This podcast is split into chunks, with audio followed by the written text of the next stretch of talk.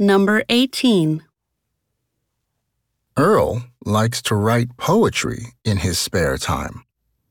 Sometimes he performs his poetry in front of other people at cafes and in the park. Last week, while at the park, he lost his notebook where he writes all of his poems.